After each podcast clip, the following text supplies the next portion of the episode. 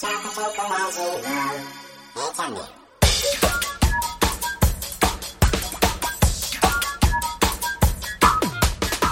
んにちは佐藤あかりです。今日もちょこちょこラジオを聞いてくださってありがとうございます。この番組ではこのままこの先もずっと今の生活を続けるのはちょっと違うかなと感じていらっしゃる方のためにかつて同じように思われたことがあってそこから仕事と働き方を変化させてこられ今生き生きと自分らしさを発揮して輝きを放って毎日を送っていらっしゃる方をお招きしキャリアインタビューを行わせていただいています。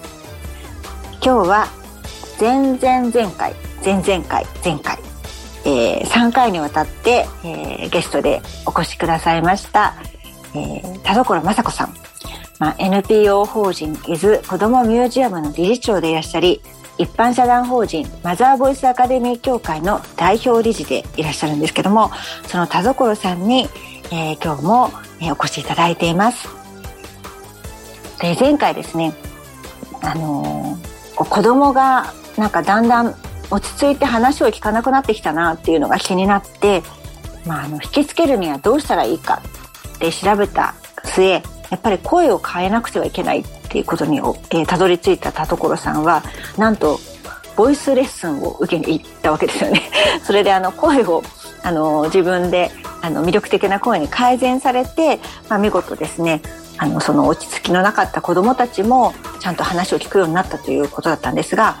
まあ、声ってすごく大事だよねということでお母さんにもそのボイスレッスンをするようになったっていうお話を伺いました。であの伊豆伊豆の子どもミュージアムのお話にもちょっと最後になったんですけども、まあ、それについてですね今日はじっくりまた伺っていきたいと思います。であと後半ですねあの今日の後半にはまあ、いろんな経験をされてこられたこの田所さんから、えー、これをこのラジオを聞いてくださってくださっているあの皆さんにあのメッセージも伺っていきたいと思いますのでぜひ今日も最後まで楽しんで聴いてください。ではこの曲でまずはエネルギーチャージしていきましょう。遠野桜子さんで「Fly High」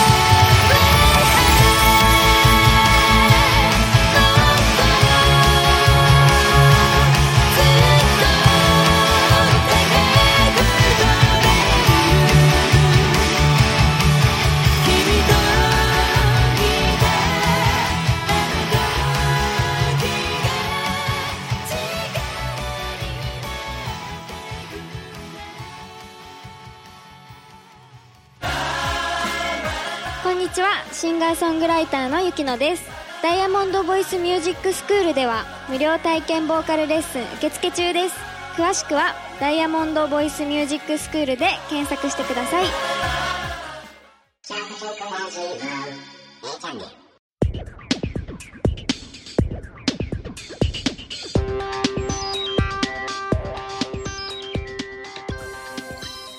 はい、えー、では今日も早速ゲストの田所さんをお招きしたいと思います、えー、田所さん今日もよろしくお願いします。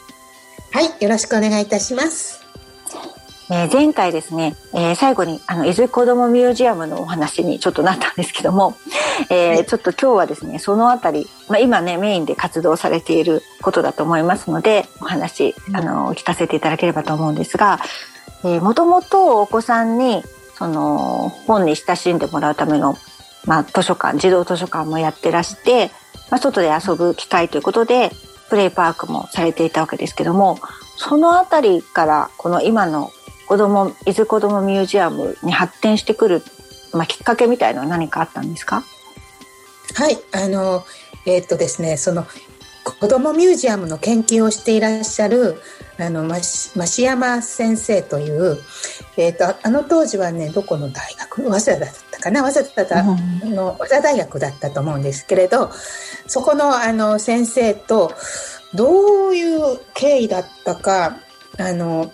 うんとつながりがちょっとあったんですね。それで、その先生に講演に来ていら、あの、あ、違う、先生の講演会に私が行ったんですね。で、そのチルドレンズミュージアムってどういうものかみたいな話を、それこそ今から本当にね、25、6年前ですね。そんな前だったんですか？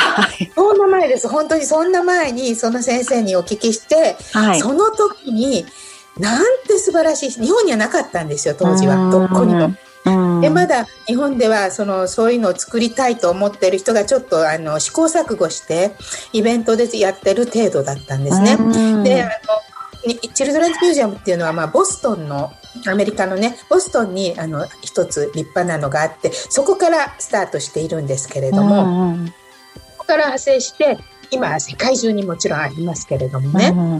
それをその当時のボストンの話とそれから日本にもそういう施設を作りたいんだっていうあの話をしてくださったのが増山先生なんですね。でそのお話を聞いた時に私が作りたいのは文庫もそのプレーパークも含めた上でのこれじゃないって思ったんですね。そのこれだと思ったので。なるほど。じゃあビジョンが見えたんですね、その時に。これだっていう。そうなんです。それで、それを作ろうって、その時に、あの、決めたんですね。じゃもう25、6年前に、いつかこれを作るぞって決めてたってことですか そういうことです。じゃあ、それってじゃあ、文庫を作る前ですか？文文庫を作った頃ですか？文庫を作ったのは、そいや、その前、あの同時ぐらいです。同時ぐらいなんだ。じゃあ、本当にもうビジョンがあって、そのうちの一つとしてまず文庫がありそうですね。はい。そして二つ目にプレイパークがありみたいな、プレイパークがあり、はい、それはでもプレイパークだってもっと前に出会っていて、うん、素敵っては思ってたわけです、なるほど。じゃあもう本当に一つ一つなんかすごいことをされてきたようされてきてるんですけど実はそれはあのマイルストーンだったところですね。その田所さんそうです、そうです。本当にそうです。そうなんだ。え、じゃあいよいよ、じゃあもうその本格的にね、ビジョンに向かおうって思ったきっかけみたいなのはあるんですか？えっとね、あの、やっぱりね、子供も全部育ち上がっちゃって、もう私は自分でやること全部終わった。うん、もう、あの、なんか、なんだろう。隠居だじゃないけれども、うんうんそういう感覚、もうこれからもね、孫でもめでて、それでいいや、みたいな感じにちょっとなってた時期があったんですね。うん、そうした時に、あの、こうパーって、私引退しちゃってもいいよね、伊豆子どもミュージアム、まあその当時あの、あんまり子どもネットワークっていう名前だったんですけれど、これ閉ざしちゃってもいいよねって思って、閉ざそうと思ったんですね。もう活動をあのやめてしまおうと思ったんですね。で、あの、そのメンバーと話してたら、いやいやいや、まだあの、子供たちの環境って、私たちがスタートした当時よりも良くなってないよっていう話になっちゃったんですよ結構まあ事実かもしれないけど、はい、そうなった時に「えー、それなのにやめちゃうってどうよ」とかいう話になってやっぱりうんつなげていこうよみたいな話になって。じゃあやっぱり私ちゃんと作ってないしね。いつ子どもミュージアム子どもミュージアムをね。やっぱり理想のミュージアムをちゃんと作るって決めてやった方がいいよねっていうことでその時にあのメンバーと一緒にやっぱり作ろうって。そういう方向性になったんですよ。なったんですね。じゃあそのメンバーというのはその図書館とかプレイパークとか一緒に、まあ、運営してきたような仲間まあ、皆さんだから志が高かったというか、一緒だったんですね。だから、その一番なんていうか行動家であり志の一番手だった田所さんがもういいかな隠居しようかなって思っても いや何言ってんですかみたいな 全然状況変わってないじゃんみたいなことを言われて 引き止められたという。お互いにねみんな確かにそうだねっていう話になって、まあ、森の活動をね細々と続けていけばいいかぐらいだったんですよ実は。森の活動っていうのはいつからやってたんですか？森はですね、えー、っとまあ、だからプレーパークをやってる時にあのプレーパークをやりながら、えー、っとなんだろう春休みとか夏休みとか長い休みの時は森で過ごそうっていうふうにやってたので、まあ、森の活動もプレパークの活動の中に入れ込んでたんですね。それもなんか市の場所っていうか。そうです市の町の場所だ、うん、まあ町というかね国の森なんですけれども、うん、でもその当時はあの岡端キャンプ場って言ってキャンプ場だったんですよ町が経営している。でもそのキャンプ場がもう老朽化のために町が閉ざしちゃったんですね。出しちゃったら今度逆に私たちそこで活動してるのに、うん、森の活動できなくそう。できなくなっちゃうだっていうことで、はい、またまた私今度は森林管理所に日産しました。まだそこら辺がもう、もうすでにね、積み上がってますからね、経験値でね。あの、どうやればいいかは。もうすごい、あの、通い込んで、結局、あの、えー、所長さんにあの使わせていただける方向性を、うん、許可を取ってはい。取ってはい。でどうやったら使えるかということで、うん、あの検討していただいてその書類をちゃんと交わせば、うん、使えるよっていうことでそういう制度が国にあるよっていうことを教えていただいて、うん、その制度を使わせていただいて、うん、あの活動できるようにしていただいた。んです。素晴らしい。でその活動ぐらいでいいかと思ってたらいやいや何言ってんですかと。もっとビジョン大きかったよねみたいな感じになり。でそれで NPO を作ったんですか、はい、そうそうですね。そのそれで NPO を作りましたね。で NPO にしてじゃあやっていこうってなったんですけれどもね。はいまあ、当然理事長になりますよね。うん、もう全然私があの理事長しかないみたいなうん、そうですよね。でその NPO になってから NPO になったのはどれぐらい前ですか？えっとね今から15年ぐらい前かな。2006年かな、うん、そうなんですね、じゃあもうその時から結構ずっと活動続けられてきて、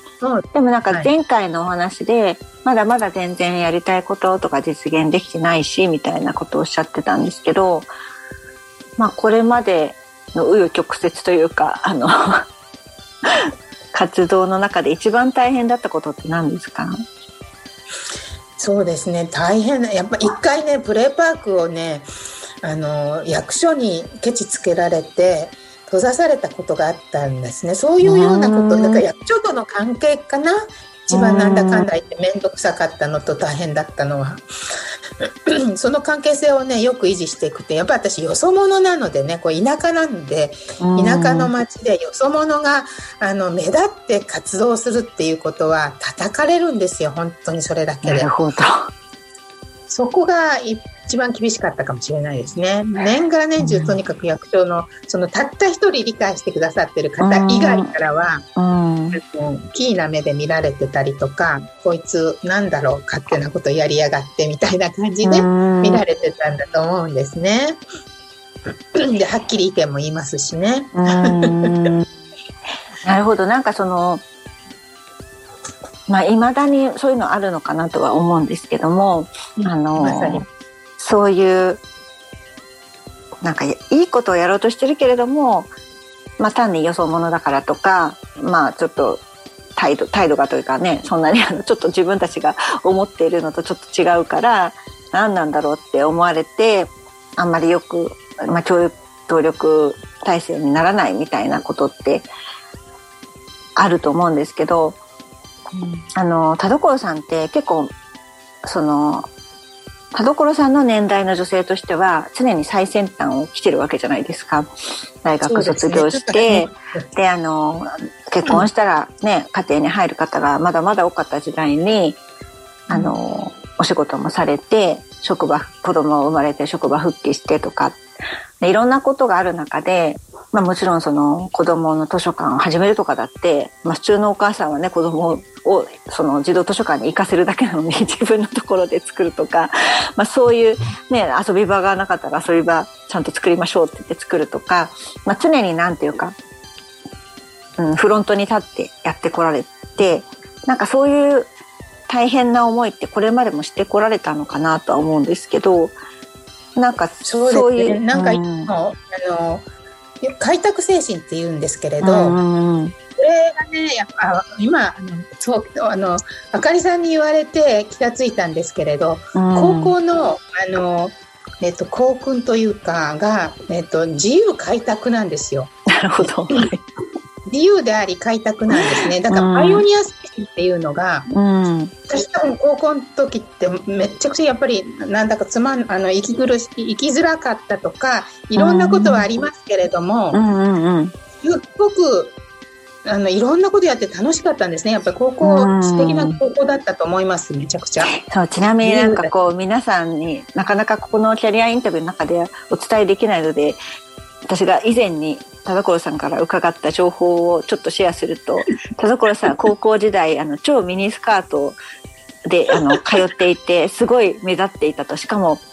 えっ、ー、と、もうそこから数十年経って、えっ、ー、と、高校生ってそういうことをやるようになりましたけど、えっ、ー、と、家出る時は、そういう格好じゃないんですよ。でもっとおとなしい格好をしていて、えっ、ー、と、その高校がある最寄り駅の、駅のトイレで着替えると。それで、その最先端のファッションに身を包んで高校に行っていたという、えー、しかも、あの、超進学校で、あの、それをやっていて、あの、すごい目立ってたという、そういう高校時代を送られてたそうです。はい。すいません、中断しましたけど、じゃあそこで学ばれたパイオニア精神。はい。そうですね。本当にね、あの、多分、すごく、あの、立志開拓自由っていう、そういう、うんうんうん、あの、が、それをね、あの、なんだろう、えっ、と、文学史があって、私そこにも関わっていて、あの文学 いろんなところに関わったんですよ。なんか知らないけど、声かけられて、はいはいって行くんですよ、私。目立つからね。で、そこでなんか一緒にいろんなことやっちゃったりしてたので、そう放送部にも入ってないのに放送にも関わってたし、文学ね研究会のそういう冊子を作るのにも全然関わってないのにもかかわらず関わっていて開あの開拓だよね立志だよねとかいうのをね、はい、こう語り合ったりしてたわけですよ。うん。だからだからずっとなんかそういう大変さっていうのを矢面に立ってこられた方なのかなってすごい思っていて。ですね。やっぱりなんかこう、うん、パイオニア精神がすごくあったんだと思うんですね。うん、自分が、えっと、一番最初に開拓していくんだっていう、じゃないと道は開けていかないんだ。誰かが開いてくれた道を歩むんじゃなくて、自分がその道を開拓していくんだよっていうのが多分あったと思います、自分の中に。それが多分ね、あの、母を守ることであったりっていうそういうとこから走ってるんですよ。と思うんですね。今になってわかるんですけど、昔そんなこと知らなかったですよ。でも今あのね母親のことをいろいろ研究することで分かってきたんですけれど。だから本当にねあのー今女性活躍推進とかね数年前から言われていろいろされてますけどそれ以前の段階で田所さんみたいな パイオニア精神に溢れた方がいろんな道を切り開いて来てくださってるんだなっていうのを本当に改めてその私の道と同じようなことをやった方がやっぱりあの、戦中もいて戦後もいてそうですよね。ずっとつながってるんですよね。そうですそうですそうです。本当にそうです、うん、本当にバトンつないでつないで、まあ、すごくゆっくりかもしれないけれども着実に社会は変化しているっていうのが、まあ、私が感じてることなんですけど、うん、まあでもその田所さんであってもやっぱりそれがやっぱ一番大変だったんですね。そのその地域社会の中で、やっぱちょっと異端視されるというか、うん、なるほど。ちょっとれまくりでした。でもそれを乗り越えて来られてのやっぱ今の活動なんですね。はい。じゃあちょっとねそこからあのー、まあ後半はねあのぜひそんな田所さんからこれを聞いてくださってる皆さんへの熱いメッセージを聞ければと思っていますが、えー、2曲目聴いていただいて、えー、続きを楽しんでください。えー、帯吉行さんで愛と勇気と魔法石。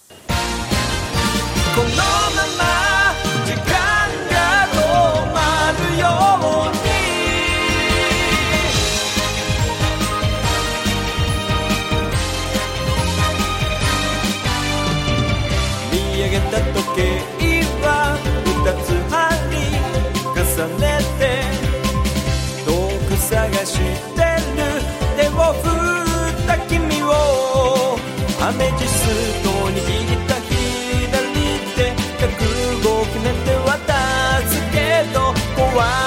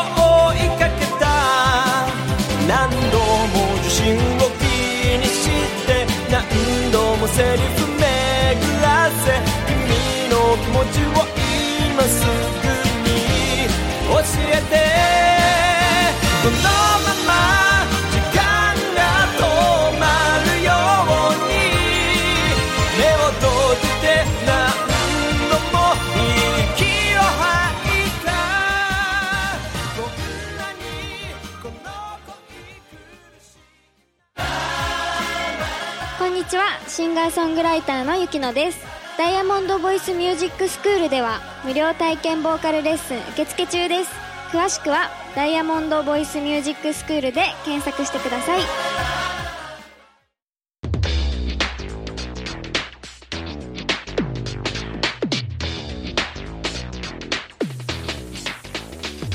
はい、えー、それではですねえっ、ー、と、伊豆子どもミュージアムの、さっきはね、あの、一番大変だったこと何ですかって伺ったんですけど、まあ、今後の構想、まだまだね、途上ですっておっしゃってるんですが、今後どんな風にしていかれたいのかなってちょっと伺ってもいいですか？はい。あの本当にもう施設を作りたいんですね。立派なこう立派なって言うと変な言い方ですけれどもあの建物を作ってそのそこに来たら本当に子どもはもうとても自由で思いっきり遊べるっていうそういう場所要するにあのえっと、学びと遊びがイコールになっているような場所を作りたい。ね、今までずっとやってきたこと全部なんですけど、それらが集大成でここに来たらそれら全部ができるよっていうのをだから建物も外も全部含めてこの敷地ここの全部の敷地の中は子どもの天国だぞみたいなところを作ろうと思ってますね。ただそれ、うん、そうだけじゃなくてやっぱりその美しいものとか学びにつながるものっていうのも仕掛けていきたいので、まあ、そういったものを置いてあげたりとかねしながら、うん、うん、そこもうだからなんていうの私の頭の中にはこういうものっていうのが出来上がってて、あと建物だってあのえっとなんだろうあっちこっちのいろんな建築物いろいろ見てるのでね、これよねこれ素敵みたいなこんな建物。具体的にイメージされてるんですね。そう結構あるんですよ。あもうそれは絶対実現しますよ。あのだってもう今までだっていろんな協力者を得てるわけですし、あのなんかすごく伊豆っていうその一つの地域かもしれないけどもそれが例えば日本で最先端の一番のいい場所だよねってなれば、まあ、このインターネットの時代それが世界にも発信されて世界のモデルケースとかにもなったら面白いですよね。そうなんですよね。世界中から人が、まあ今は来れないかもしれないけど、あの、自由になったら来たりとか、まあ今それでこそバーチャル、バーチャルというか360度のね、カメラとかもあるから、まあ来なくたって、うん、まあ見せられるっていうかね。見せることはできるのでね、だから本当にね、あの、それをやっていきたいなって思います。ますますもうなんか、夢に向かって邁進し続ける、はい、あのすごい、はい、しっかりお金を稼ぐことと、はい、そういったものをこう手に入れるためのなんかこういろんな工夫をしていかなきゃいけないんだろうかな、うん、あとだから、そういうこと人物お金ですよね、うん、人物お金もやっぱりあのちゃんとこう引き寄せるというか、うんうんうん、あのそれらが全部こう相まってできるかなって思ってますね、はい、人がいなくちゃできないし、まあ、物がなくてもできないし、お金がないもちろん全然できないしってあるのでね、これら全部をあのやっぱりもう一回こうエネルギーを持ってあの集めて そして通っていけるといいなって思ってます。すごい素晴らしいです。もうね ここまで聞いてこられてもうすっごいエネルギーもらった人いっぱいいると思うんですよ。あのもうね、あの、思ってたらいいですけど、また、所さん、その、一般的な、その、まあ、この社会、社会的な規定が、今の実情に合ってるかというと、合ってないとは思いますけどもまあその高齢者っていうくくりに入って入ったりとか。高齢者なんですよそうはいされる年代なんですよ。なんですけどもうこのエネルギーすごいですよね。しかも夢に向かってまだまだこれからこれとこれとこれやってみたいな。もう本当に素晴らしいですね。もうすごいお話を聞かせていただきました。でそんな田所さんからですねあのぜひこの今ね聞いてくださってる方へのメッセージをあのいただけたらなと思ってるんですよね。まああの、はい、いろんな人生のね選択肢に直面してまあ、田所さんは結構その瞬間に選択されてこられてますけど あの割と立ち止まってしまってどうしようって動けなくなってたりする人もいるかもしれないしまあの特にそのコロナの状況になった後にもしかしたら今まではこのまま行けばいいやって思ってたかもしれないけどいやこのまま行かないよねっていう 行かないかもってなってあのどうしようってねまたこれ不安に思ってたりとかする方もいらっしゃるかもしれないので、まあ、田所さんからぜひあのまあ、お伝えいただきたいことをあのこの場を使ってあの伝えていただければと思います。はい、はい。はい、えっとですね、あの、あのアメリカでのその、えっと、あの、なんか調べた結果なんですけれど、人って、その、あの、死ぬ間際に、こう自分がの人生をこうやって走馬灯のように振り返った時にああこれもやっておけばよかったああこれもやっておけばよかったって思う人が90%以上なんだそうです。それ悲しいなって私はすごく思うんですね。私は死ぬ時にはあれもやったこれもやったこれもやったよっしゃーさようならみたいな、はい、うん、そうやってなんか満足して死んでいきたいなって思うんですね。だから皆さん本当に立ち止まったりそのいろんなこと人生ありますからね。それこそ本当に動けなくなっちゃうことだってあります。私だってこうやって動けなくなった時期ありましたよ本当に。もううわこんなことが起きちゃうんだっていうようなことが起きちゃったりもしてますからね。それでもそれなんとかそこを乗り越えたらまたやっぱりこういう夢を見て夢を見ていきたいしやりたいと思ったことはやり尽くして死んでいきたいなって思うので考えてほしいんですよ。死ぬ間際にこのままでいいかなって。今私あのねベッドかなんかにこう横たわって「はい間もなく死にます」って言われた時にこのままでいいのかって。やっぱり嫌だってちょっとでも思ったらその感覚を大事にして何をやればいいんだこれをやりたいのかあれをやりたいのかって絶対浮かんでくるんですよそういうふうなとこに思った時にね。うん、それやればいいんですよって思うのね。だからそのためにはやっぱりこう普段から何て言ったらいいのかなあの私はよく言うのは感性を豊かにしときましょうって言うんですけれどつまり五感をしっかり使えるように匂い嗅ぐ目でしっかり見る耳を、ね、よく音を聞くとかね。あの味わうとかね。よく触れるとかって、うん、今ちょっとそう触れちゃいけないみたいな時代 時代になってますけれども、うん、でも、ね、人の五感ってすごく大事でその五感をしっかり働かせておくと第六感が働くんですよ。うん五感を働かせとかないと第六感は働かないんですね、うん、だから五感を働かせておくことによってちゃんと自分の第六感を常にパッと開くようにしておくと迷った時に第六感開くんですよ。困ったな、うん、どうしたらいいかな動けないってなった時にでもピカーみたいな。うん。うんそういう状態にしておくと、ね、あの後悔のない人生が送れるんじゃないかなと思います。死ぬ間際に後悔絶対したくないので。うん、そうですよね。はい、ありがとうございます。まあ、死ぬ間際にね後悔しないためにはまず具体的には五感を研ぎ澄ませておくっていうことをすごく大事だからその体のピンピンコロリってか言われるけど体だけじゃないですよね体のピンピンコロリだけじゃなくて心も充足して充足してコロリっていう感じがいいですね。そうです。本当にそうです。はい。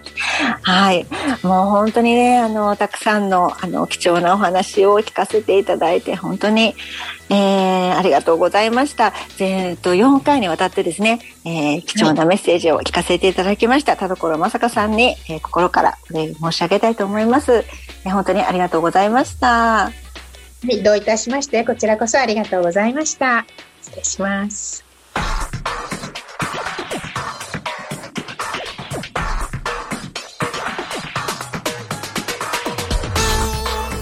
はい、いかがでしたでしょうか。田所雅子さんの第4回インタビューをお聞きいただきました。